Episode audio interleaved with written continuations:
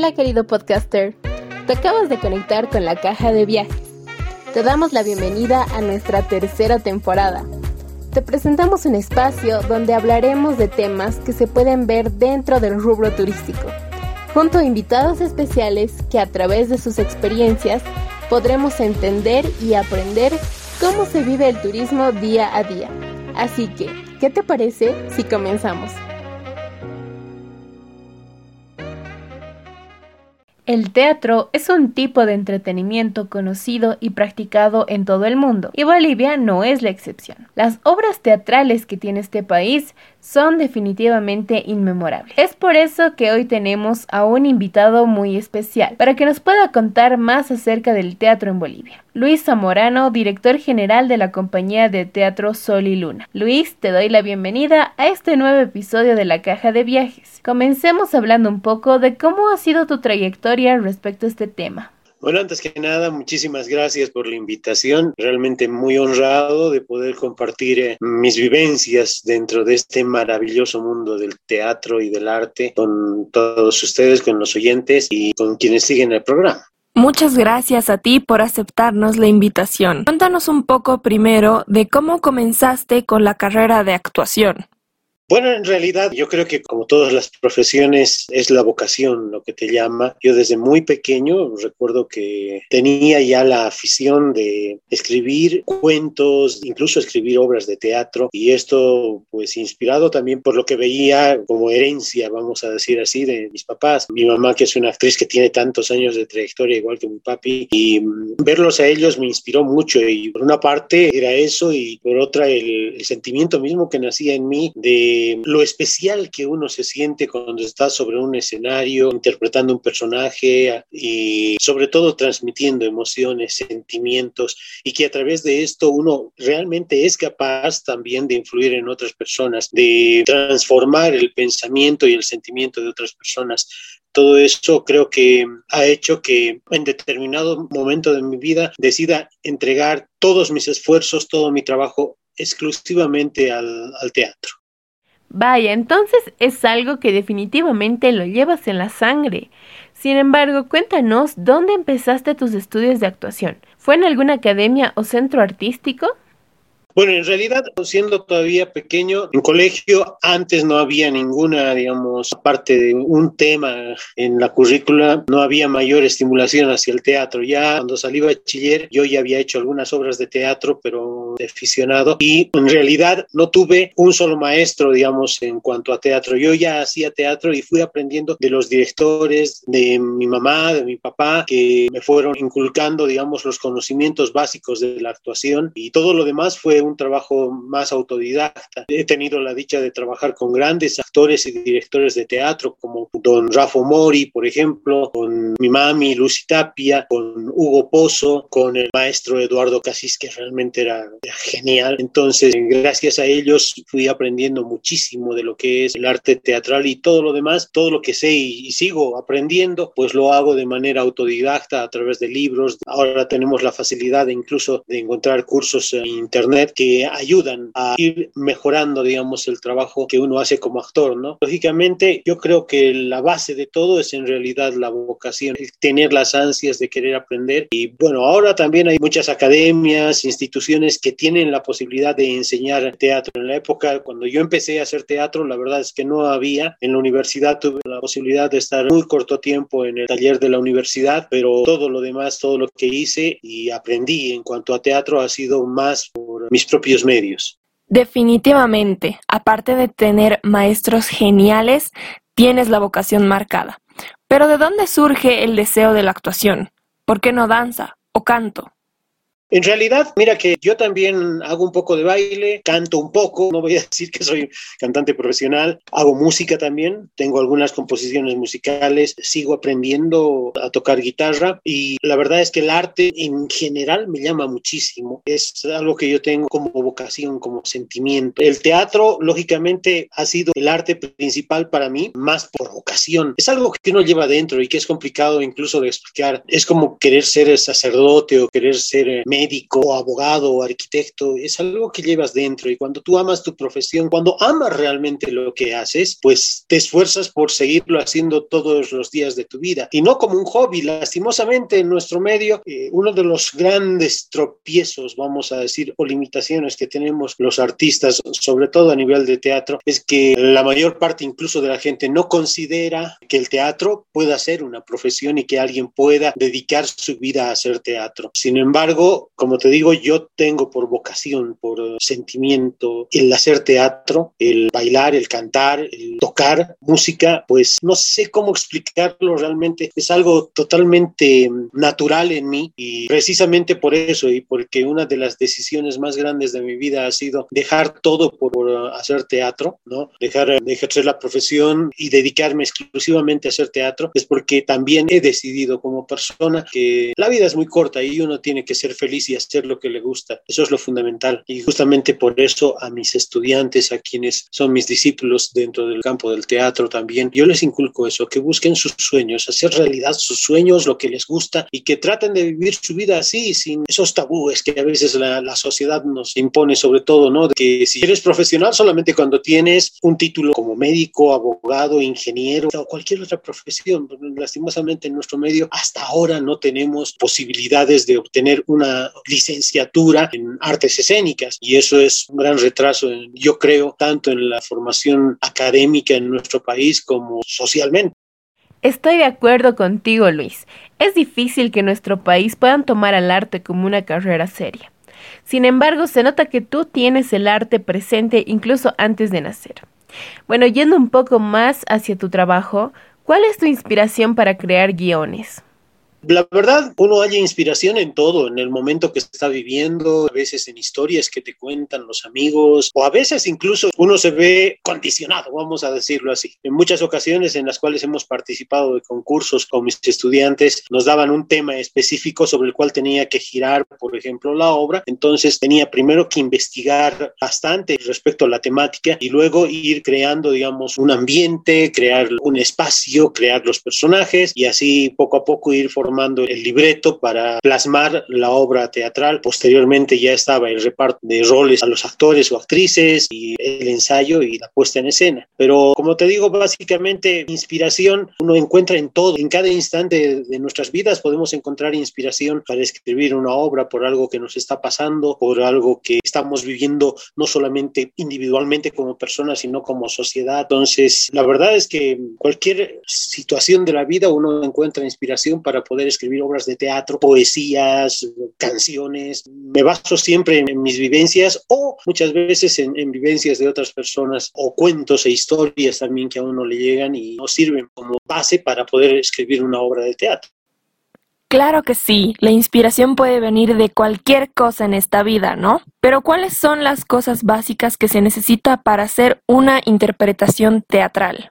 Primero, aprender mucho a, manejar tu cuerpo. El cuerpo es el instrumento, el medio que utiliza el actor, la actriz para poder desarrollar su trabajo, ¿no? Y aprender a dominar tu cuerpo en todo sentido. Aprender a dominar la voz, el gesto, la expresión corporal, aprender a, a dominar y manejar tus emociones y eso lo haces a través de la práctica. Muchas veces hay personas que actúan naturalmente, tienen la facilidad, por ejemplo, para llorar o para um, hacer escenas muy dramáticas hay personas que son naturalmente muy cómicas. Resulta que esos son, vamos a decir, como talentos que uno tiene naturalmente, pero a esos talentos hay que sumarle práctica, ejercitar, constantemente estar entrenando tu cuerpo para poder manejar las expresiones y dominar tu cuerpo para, por ejemplo, cuando tienes escenas violentas, saber hasta qué punto puedes tú llegar. Yo creo que es fundamental en ese sentido para hacer una buena interpretación, para ser un buen actor, sobre todo, actriz, que tienes que entrenar mucho tu cuerpo y entrenar tu mente, entrenar tus emociones, entrenarte no solamente emocionalmente, sino también intelectualmente, porque tienes que leer bastante y constantemente. Y eso es parte de irse formando como actor. Y como te digo, para poder hacer una buena interpretación, tienes que dominar primero los elementos que tienes a tu alcance, que es tu cuerpo. en general. Bueno, la verdad es que mm, hay muchos actores que yo admiro muchísimo, ¿no? Tanto nacionales como internacionales. Uno de los actores que admiro muchísimo por su trabajo y por la versatilidad que tiene es Johnny Depp. También Gael García Bernal, el intérprete del padre Amaro, que, que es un actor realmente genial y me encanta el trabajo que hace, sobre todo siendo uno de los actores latinos, ¿no? Es uno de los actores que admiro muchísimo por la infinidad de trabajos que he visto que ha realizado y la profundidad en la cual llega al extremo, ¿no? Trabajo. Lo he visto interpretando, por ejemplo, la película del padre Amaro, también en La mala educación, si no me equivoco, interpretando a un transvesti. Y bueno, como te digo, son dos de los actores que admiro muchísimo. También a nivel nacional le tengo un, gran respeto por todo su trabajo. A don Hugo Pozo, realmente también ha sido un gran maestro para mí. A mi amada mami Lucy Tapia, que ha dedicado su vida al arte y al teatro. A David Mondaca también le tengo un gran respeto por el trabajo que hace. Me gusta muchísimo su trabajo. Uno de los actores que también considero geniales, que ya hace muchos años dejó de trabajar es eh, Roger León. Bueno, pues como vemos en nuestro medio es muy complicado, vamos a decir, vivir solamente del arte y hay gente que ha tenido que abandonar el arte justamente por eso, pero su trabajo como actores o actrices también sirve de inspiración a otros. Y en mi caso son los actores que yo recuerdo con mucho cariño, al maestro Eduardo Casís, lo recuerdo con mucho cariño, a don Rodolfo Serrano, que lastimosamente falleció hace muchísimos años, también el que llegado de la Argentina se quedó a vivir en Bolivia y ha dejado realmente una huella muy grande a nivel del teatro en nuestro país y que creo que ya las nuevas generaciones ni siquiera recuerdan su nombre, pero hago mención de él y pues han sido mi inspiración para poder eh, seguir el camino del arte.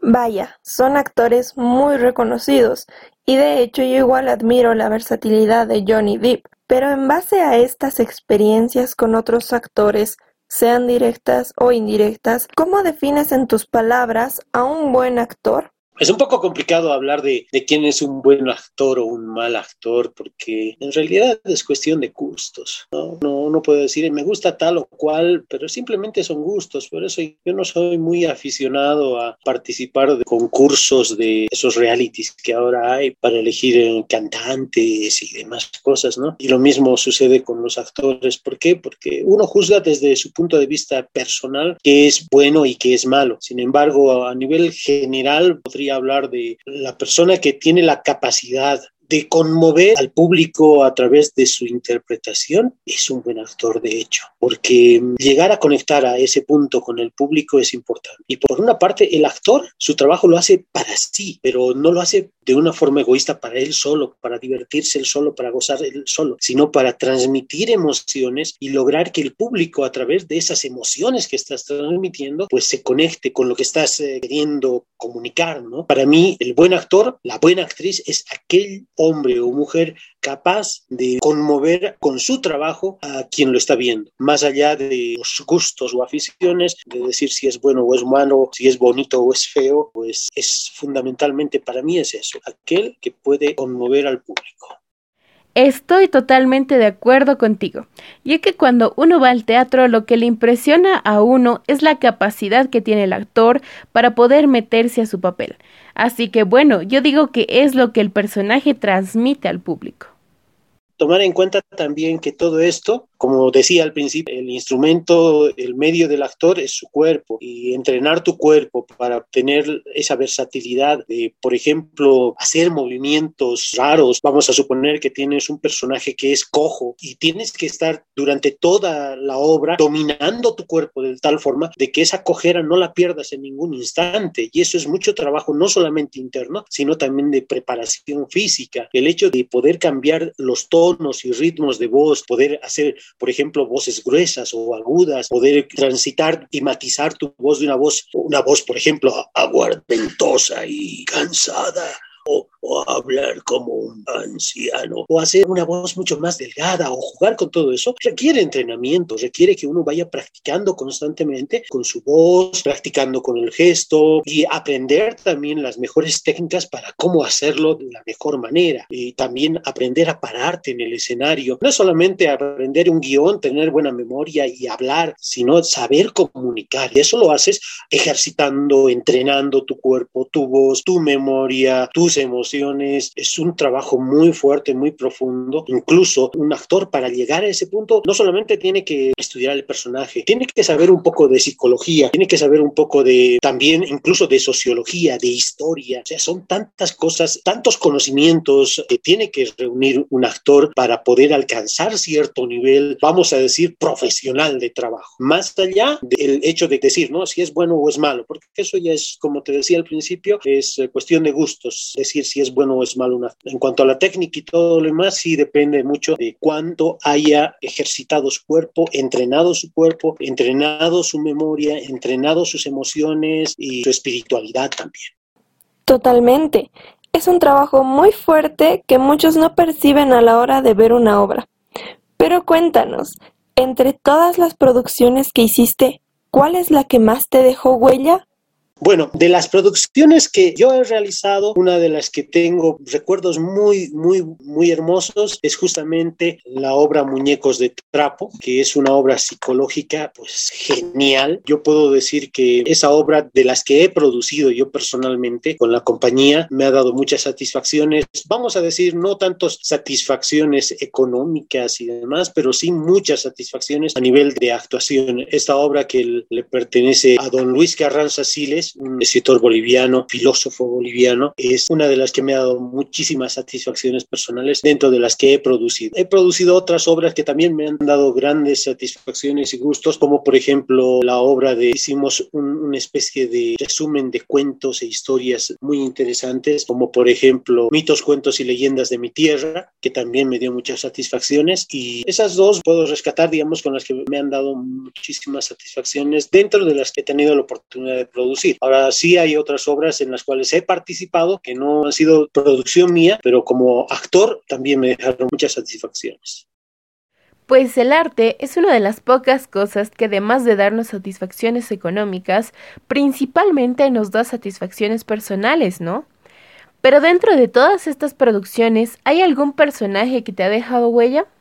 Personajes, uno que por la complicación te diré que uno de los personajes que me costó bastante hacer en la obra el, casamiento de la nena, que es una obra de un amigo que tuve la oportunidad de participar, dirigir y producir además esa obra, El casamiento de la nena, es de William Bernal, la obra. En esta te cuento así a grandes rasgos, la mayor dificultad fue cuando estábamos en la preproducción, estábamos buscando justamente una actriz que tenga las características no solamente de ser actriz cómica, sino también tenía que ser una mujer bastante gorda y no muy atractiva y buscábamos y buscábamos y no encontrábamos a una actriz que dé la talla para ese personaje. Al final dije, pues lo hago yo y decidí encarnar el papel de la nena y hacer de mujer. Eh, fue muy desafiante, no es lo mismo, digamos, hacer de un transexual o de un homosexual que realmente convertirte en una mujer. Eso es muy, muy complicado y por la complicación y el trabajo que me ha dado el, interpretar a la nena en esa obra eh, es una de las que tengo mucho recuerdo. otra obra que ha marcado muchísimo por las emociones, infinitas emociones que me ha dado, grandes satisfacciones también que me ha dado, ha sido el personaje de Pedro en la obra El último guaño, que fue producida por Hugo Pozo, por la compañía Realidades también, y esa obra sí me dio bastantes satisfacciones a nivel personal como, como actor. Podría rescatar esas dos.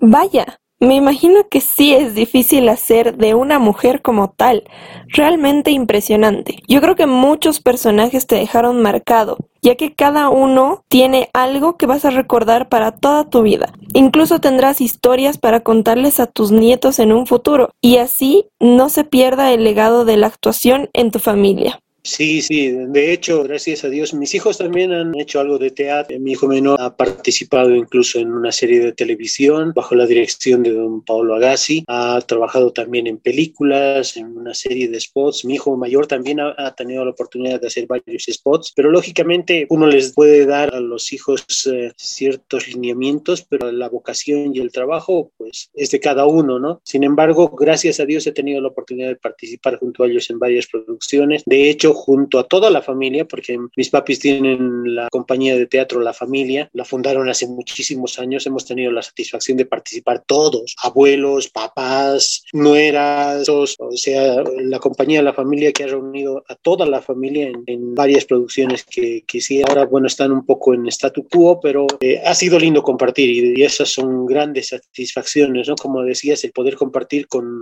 con los que vienen detrás de nosotros o vienen después de nosotros, no solamente la familia, sino también nuestros discípulos, ¿no? La gente que nos, que nos sigue y que quiere aprender también del conocimiento que, que podemos transmitirles. Realmente toda una familia de artistas. Pero bueno, hablando un poco de tu propio teatro, cuéntanos cómo nació, de dónde viene la idea del espacio Sol y Luna.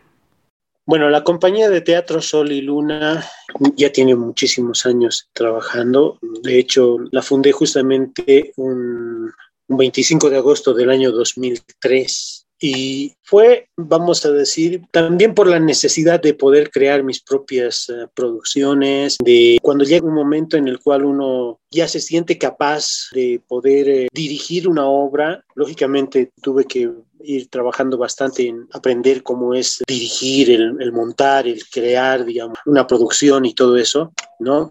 Pero llegó el momento en el cual yo personalmente decidí independizarme, no ser eh, solamente un, actor, crear a mi propio estilo, con mi visión, las producciones, porque a veces eh, encontrábamos en una producción y yo pensaba que deberían ser las cosas de cierta forma, pero lógicamente como estaba como actor solamente, el director era el, el que daba los lineamientos y eso un poquito, voy a decir que no es que me incomodaba, sino que me hacía sentir eh, que me faltaba algo. Entonces llegó el momento estuve en un proyecto de una fundación que se llamaba Intipaxi, Sol y Luna también. Y justamente gracias a ese proyecto eh, que me inspiró y me dio las herramientas como para poder ya emprender mi propio, esfuerzo, mi trabajo como productor y director y cabeza de compañía. Entonces, en ese momento justamente decidí crear la compañía Teatro del Sol y la Luna. Y como su nombre lo dice, ¿no? Algo que es fundamental en esto es la equidad, el equilibrio y la dualidad que está en todo, ¿no? Absolutamente en todo. Y que es par y par, mitad y mitad. El sol y la luna que representa al hombre y a la mujer como un todo, pero al mismo tiempo como partes individuales y equitativas. Y eso siempre se ha buscado en la compañía. Por eso, como te digo, en 2003 decidí yo, desde mi visión, empezar a dirigir las obras y a producir mi trabajo. ¡Wow! 18 años. Realmente qué lindo tener un propio espacio en el que se pueda experimentar a gusto y donde puedas dejar tu imaginación volar, sin restricciones de nadie más. Te admiramos mucho por tener esa iniciativa y dar a conocer al resto tu arte. Ah, muchísimas gracias. Claro, es, bastante complicado, pero también requiere cierto grado de atrevimiento. A veces tenemos miedo a hacer las cosas y decimos no, o porque quizás no nos sentimos lo suficientemente capaces, o quizás porque creemos que nos falta algo. Yo creo que es fundamental para cualquier persona pueda realizarse de la mejor manera y atreverse, ser atrevido y perder el miedo a los desafíos. Sí, claro, con miedo no se llega a ningún lado. Pero bueno, dinos, ¿crees que el teatro podría fomentar al turismo? Oh, por supuesto que sí, 100%. El teatro y el cine son, como yo digo, tengo una frase que siempre la menciono y es que los artistas son el rostro de la cultura de un pueblo. Y justamente está ahí, ¿no? El arte, el teatro muestra lo que somos como bolivianos, nuestra esencia, no solamente como bolivianos, desde la zona donde vivimos, la ciudad donde vivimos, nos muestra como paseños, por ejemplo, o a los cochabambinos los muestra cómo son los cochabambinos, y al boliviano en general muestra cómo es su idiosincrasia, su forma de pensar, su forma de sentir, desde su forma de hablar. Entonces, al transmitir tanto la esencia del pueblo mismo, el teatro pues se convierte en un excelente excelente muestra de que es toda una sociedad. Hay obras icónicas en nuestro medio que son creadas por autores bolivianos y que muestran pues toda esa vivencia de nuestra gente. Obras como por ejemplo Soy Chola y qué, Me avergüenzan tus polleras, La calle del pecado, que muestran incluso las vivencias de épocas que ha tenido nuestro país y que no solamente se convierten, digamos, en una muestra de cómo somos como bolivianos, sino también muestran partes de nuestra propia historia. Y eso es fundamental y eso, pues, eh, para mostrarlo al público que viene del exterior es maravilloso. ¿Y qué tal si podemos hacer incluso obras nacionales actuadas en otros idiomas? Pues sería una ventaja impresionante para poder mostrar parte de nuestra cultura a los turistas. Yo tengo, de hecho, una producción que es La novia de la calle Jaén o La mujer fantasma de la calle Jaén, que muestra justamente una leyenda tradicional de por qué se colocó la cruz verde en la calle Jaén, una historia que me contó mi abuela hace muchos años y la convertí en un guion, primero en un libreto de teatro y luego en un guion de video. Hicimos un video justamente con esa leyenda que tiene un, vamos a decir, un cierto parecido a la llorona que hay en México. Y en México han sabido explotar tanto, tanto, pero esto, esas tradiciones que tienen, que han convertido esa tradición mexicana en una película, ¿no? Y lo mismo ocurrió con la película Coco, que la recuerdan seguramente, esta película que se ha vuelto pues también es icónica de la época de Todos Santos y que narra tradiciones netamente mexicanas y que no están muy alejadas de nuestras tradiciones y de nuestra propia forma de ser como bolivianos, como tenemos también a nosotros aquí esos rituales y todo eso en la época de Todos Santos. Entonces, a través del teatro se puede transmitir tantas cosas de nuestra propia historia de cómo somos como bolivianos, que si se sabe explotar, yo creo que tendría mucho atractivo. Te cuento como anécdota, que a veces nos pasa, esa es la visión que tenemos. Justamente en la calle Jaén había una peña y al propietario de la peña hace años atrás le fui a ofrecer en esa ocasión representar en el escenario que tenían justamente la historia de la mujer fantasma de la calle Jaén y contar de por qué se había puesto la cruz verde, que, de dónde se originaba la leyenda de que incluso hay muchas personas que escuchan gente caminar, cadenas y todo eso en esa tradicional callejuela de nuestra ciudad. ¿No? Y yo incluso le había contado la historia de que antes eso era la cabra cancha y demás cosas, y me dijo el dueño, no, si nosotros mostramos esa leyenda, la gente va a tener miedo de venir luego aquí a la peña. Y bueno, le dije, me fui, pero me pareció triste, la verdad, que haya tan poca visión y que en vez de mostrar nuestras tradiciones, pues, pueden ser muy, al contrario, muy atractivas para la gente, piensen que puede provocar miedo o temor. Y tengo otra obra que está basada en un cuento de don Antonio Paredes Candia, que es justamente de las brujas y los hechizos que hacen ahí en, en el conocido mercado de las brujas una historia muy interesante que pues también si el público extranjero ve, va a conocer mucho más de cómo somos como bolivianos y cómo vemos incluso el mundo y, nuestras propias tradiciones íntimas. Yo creo que es fundamental por eso el arte en el teatro y el cine para poder incluso hacer que nuestra tierra, nuestro país sea mucho más atractivo. Porque yo les aseguro que con la película que les decía, por ejemplo, Coco, hay mucha gente que ha ido a México a ver realmente cómo es la tradición del Día de los Muertos en México. Y lo mismo ocurriría si mostramos con nuestros actores, con nuestras producciones artísticas, mostramos tradiciones íntimas que tenemos en Bolivia y que son tan lindas. Tenemos leyendas impresionantes que se pueden comunicar a través del arte y que estoy seguro que atraerían mucho al turismo y es más, lo potenciarían, pero pues yo creo que más del mil por ciento, eso estoy completamente seguro. Me encantó tu frase del principio. Y sí, de hecho, en un país como Bolivia tan lleno de cultura e historias, la forma perfecta para promocionarlo es el arte, ¿no? El teatro, la danza, incluso el canto puede dar a conocer a Bolivia a las personas que nos visitan, ¿no? Claro que sí. De hecho, vamos a decir que tanto la música, el folclore, como la danza, cuando salen compañías de danza o grupos folclóricos al exterior, siempre han hecho quedar muy bien a Bolivia. Mucho más que los equipos de fútbol o que las selecciones nacionales. Todas las compañías que han salido al exterior a representar a nuestra patria han traído muchos logros, pero no se ha reconocido eso ni se le ha dado el valor, ¿verdad? Pero como te digo, incluso como experiencia, nosotros hace algunos años atrás estuvimos presentando justamente esta obra, La leyenda de la, de la mujer fantasma de la calle Jaén, en el Centro Cultural Torino, y había muchos turistas que venían y nos querían comprar el video. Pues nosotros, la verdad, no quisimos eh, venderlo, más por cuidar también que no nos pirateen, ¿verdad? Pero mucha gente vino y quedó gratamente impresionada de esas tradiciones que incluso muchos no conocen, de esas leyendas que no conocen. Por eso, y precisamente porque he podido en carne propia ver que ese tipo de producciones llama mucho la atención, es que yo estoy seguro que si se potenciara el teatro y el cine para enfocarlo desde un punto de vista más como atractivo turístico, estoy seguro que incluso se beneficiarían muchos negocios que se dedican al turismo en nuestro medio. Seguro que sí. Estoy totalmente de acuerdo contigo y estoy segura de que nuestro arte puede mostrar la belleza de Bolivia en el extranjero. Y hablando del extranjero, ¿tienes alguna experiencia que te haya permitido crecer como actor? En realidad, como actor, nunca he tenido la oportunidad de salir al exterior con producciones teatrales y experiencias, ¿no?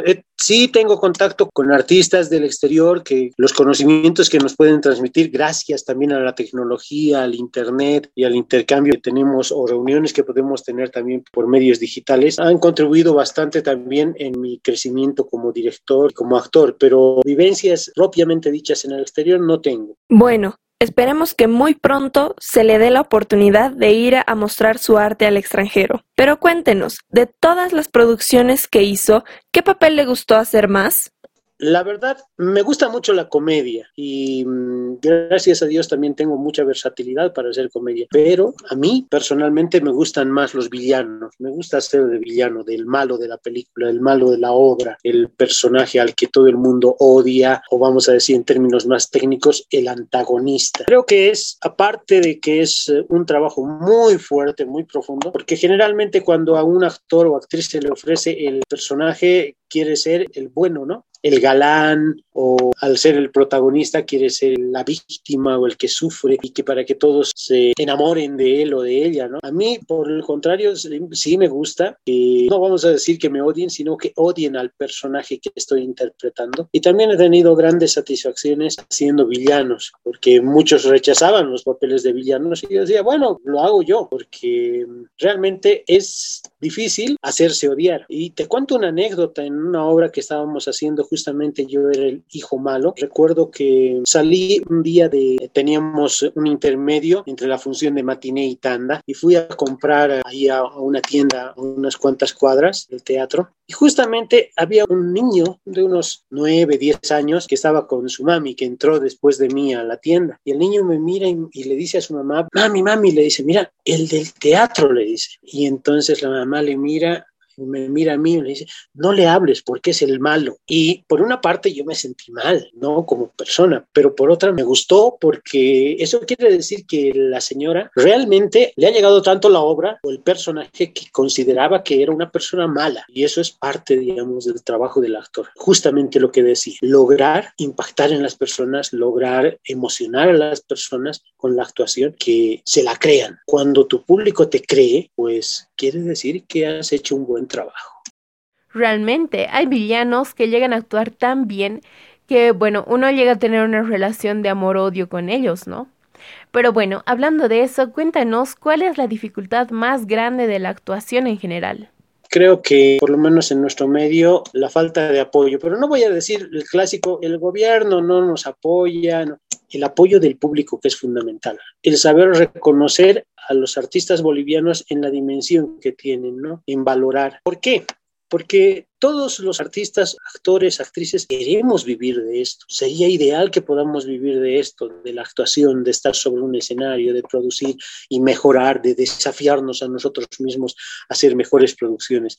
Pero a veces el apoyo del público es lo que nos limita. ¿Por qué? Porque si nos va mal, el que produce, el que dirige, y los actores pierden. Y no solamente uno puede decir pérdida de tiempo, puedes tener un éxito actoral, pero si ese éxito no te da para comer, se te hace realmente difícil continuar con esto. Sin embargo, hay muchos Quijotes y hay muchos, vamos a decir, que somos sinvergüenzas y seguimos en lo mismo, pero amamos esto y por eso seguimos. Ese creo que es el único problema que habría, porque después limitaciones no hay. Si tú quieres actuar, si realmente amas actuar y te nace actuar, pues desafíate a hacerlo y listo, no hay mayores problemas. Aunque la sociedad diga que esto no es una profesión, aunque la sociedad diga que incluso algunos dicen, ¿quieres ser actor? Ah, es por flojera. Al contrario, y creo que muchos no saben que para actuar, que para ser actor o actriz, tienes que prepararte mucho y no solamente durante una época como en la universidad o cualquier otra profesión, durante toda tu vida. Incluso cuidarte físicamente, cuidarte emocionalmente, cuidarte intelectualmente para mantener, digamos, esa facilidad de memorizar los textos. Es un trabajo de toda la vida, incluso desde niños. Uno puede aprender a, actuar siendo pequeño y tienes asegurada una vida entera haciendo teatro. Tienes toda la razón. Tenemos que apoyar lo nuestro, el talento boliviano y por supuesto el sueño que tenemos dentro. Porque sin ese apoyo, incluso dentro del núcleo familiar, todo se vuelve muy complicado, más no imposible. Claro que sí. Y como tú dices, la verdad es que la familia hace mucho. He conocido a muchas chicas, chicos sumamente talentosos que llegaban con la ilusión de poder actuar y de incluso poder convertirse en actrices o actores profesionales. Pero la verdad es que la familia les decía, pero es que eso no es una profesión, está bien, como un hobby, como un pasatiempo, pero que quieras tú vivir y ser profesional de eso no está bien. Algunos han logrado desafiar a, su propia familia y los han llegado a convencer de que podían hacer eso. De hecho, incluso lograron hacer sus propias compañías, pero la mayoría tuvo que abandonar el arte y el teatro, dedicarse a, lógicamente, ¿no? a otras profesiones, a otras actividades. Y a veces yo me los encuentro en la calle y me resulta triste decirlo, ¿no? Tienen plata, pero no son felices porque no están haciendo lo que los hace realmente felices. Y quisieran actuar, por ejemplo, me dicen, yo quisiera actuar, pero no tengo tiempo. Y pues, qué triste, ¿no? Que la vida sea tan corta que no nos demos tiempo en esta vida de ser felices. O no nos demos la oportunidad de ser felices decidiendo simplemente hacer lo que nos gusta. Si te gusta bailar, baila. Si te gusta cantar, canta. Si te gusta hacer teatro, haz teatro. Si te gusta pintar, pinta. Al final eso es lo que, lo que te llena. Y si queremos, pienso, si queremos tener un paraíso, pues que sea aquí, en la tierra, y no, no como una utopía que no sabemos qué viene después de la muerte, por más que creamos que hay una vida después de la muerte. Definitivamente el mensaje está claro para todos los que nos escuchan, especialmente para las personas que quieren incursionar en el rubro de la actuación o en cualquier otro arte. Pero cuéntanos, ¿cómo cambió el ámbito del teatro con todo el tema de la pandemia? Han habido grandes esfuerzos de muchas compañías de continuar haciendo arte a través de medios digitales. Mm, hablando exclusivamente del teatro, digo, no es lo mismo. O sea, el, el, contacto del actor, de la actriz con su público es íntimo, es un contacto, yo digo así, es un contacto carnal, ¿no? Tú puedes pararte como espectador y acercarte al actor y lo puedes tocar, puedes tocar cómo está temblando su respiración y que no es lo mismo pararte, ponerte frente a una pantalla y ver al actor o a la actriz no es lo mismo. Y justamente eso creo que ha sido algo que ha limitado mucho a las producciones teatrales. Se han hecho algunas presentaciones, incluso vendiendo entradas por internet, pero la verdad es que no han tenido mucho éxito. Uno ha tenido que reinventarse, muchos actores, actrices están dando talleres, clases vía internet, con lo que a la larga tampoco es lo mismo, porque se requiere ese contacto humano, ¿no? Y se está buscando otros medios. Yo estoy dando clases por, por Zoom, pero lógicamente no es tampoco de mi entera satisfacción, pese a que uno puede hacer todos los esfuerzos, se puede grabar videos y todo eso, pero el contacto humano en cuanto al teatro específicamente es fundamental, es parte de la esencia misma del teatro, el contacto humano. Para eso se pueden hacer el cine, no hay ningún problema, el video, no hay ningún problema, porque son medios que por sus características y esencia se pueden transmitir mediante medios digitales o a través de una pantalla. De hecho, el medio para poder transmitirlos es una pantalla, ¿no? Pero el teatro no. Y en ese sentido yo creo que ha habido mucha, mucha dificultad y hay muchos que han abandonado incluso la actividad por eso, ¿no? Desafíos, pues tenemos que vivir con esto y lo único que nos queda es cambiar también nuestras actitudes como seres humanos en realidad y cuidarnos más, ser responsables con nuestra propia salud, con nuestro cuerpo, con nuestra naturaleza y con nuestro mundo y tratar de, vivir mejor para que saludables, gente saludable, pueda disfrutar nuevamente del contacto humano que es fundamental para esta actividad en particular que es la del teatro. Realmente todo ha cambiado en el último año, pero sí, tenemos que aprender a vivir con esta crisis con responsabilidad hacia nosotros y hacia los demás. Cuéntanos, ¿qué proyectos tienes planeados para después de la pandemia?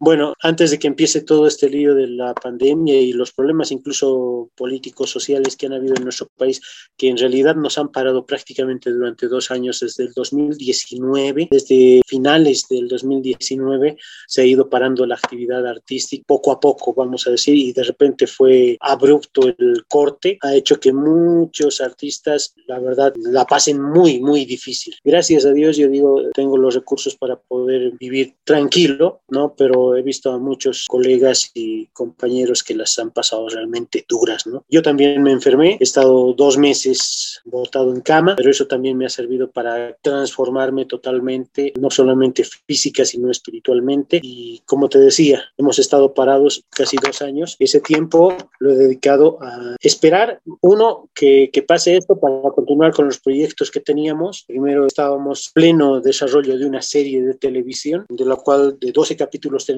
dos terminados, que es Historias en carne viva, ¿no? Esta época nos ha afectado también incluso económicamente y todo el dinero que yo tenía destinado para la producción de esa serie, pues ha sido destinado a sobrevivir, vamos a decir así. Después continuar con el taller de teatro y oratoria que manejo ya hace tantos años. De hecho, como te decía, estoy pasando clases en vía Zoom, esperando que podamos volver a las clases eh, presenciales o por lo menos semipresenciales para reforzar el trabajo de mis discípulas y de mis discípulos.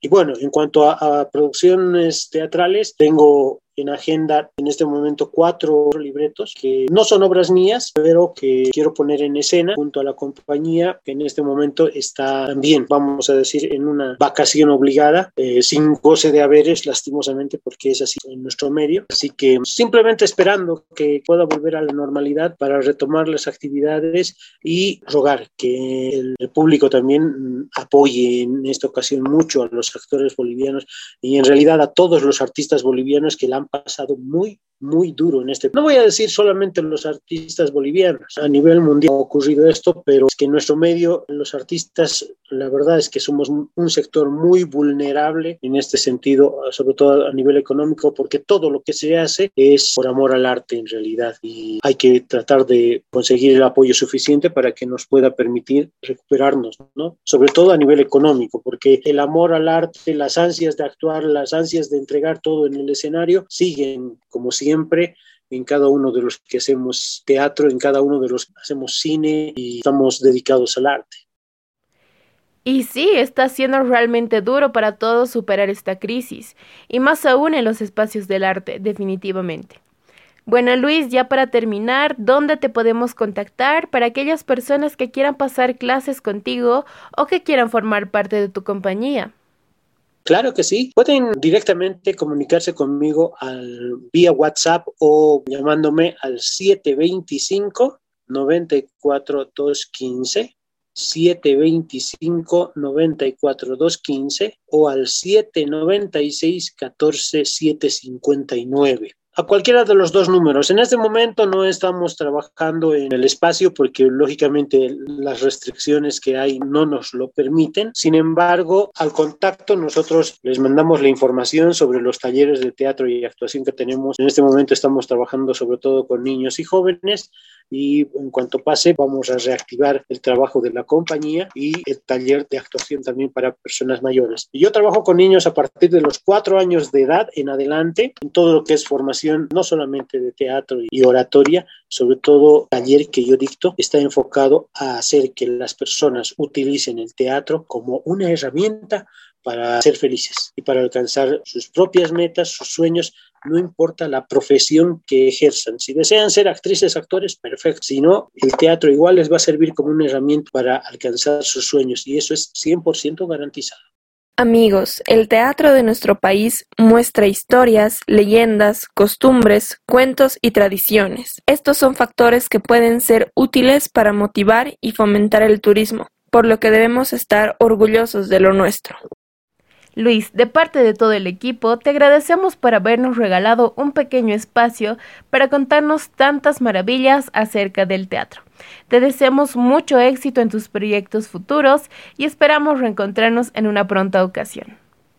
Muchísimas gracias y como decía, ¿no? Al contrario, el agradecido soy yo por tomar en cuenta, por darme este espacio para poder eh, hablar un poco acerca de mi actividad y mostrar también, contar un poco de mi historia como persona y como actor sobre todo. Les deseo muchas felicidades, mucho éxito, en todos sus proyectos también les vaya súper bien y a todos los oyentes, a todos los que son seguidores, pues eh, adelante con mucha fuerza y que Dios nos bendiga abundantemente. Les recordamos que pueden seguirnos en nuestras redes sociales, en Facebook, Instagram, YouTube y en nuestra página web donde encontrarán nuestro blog.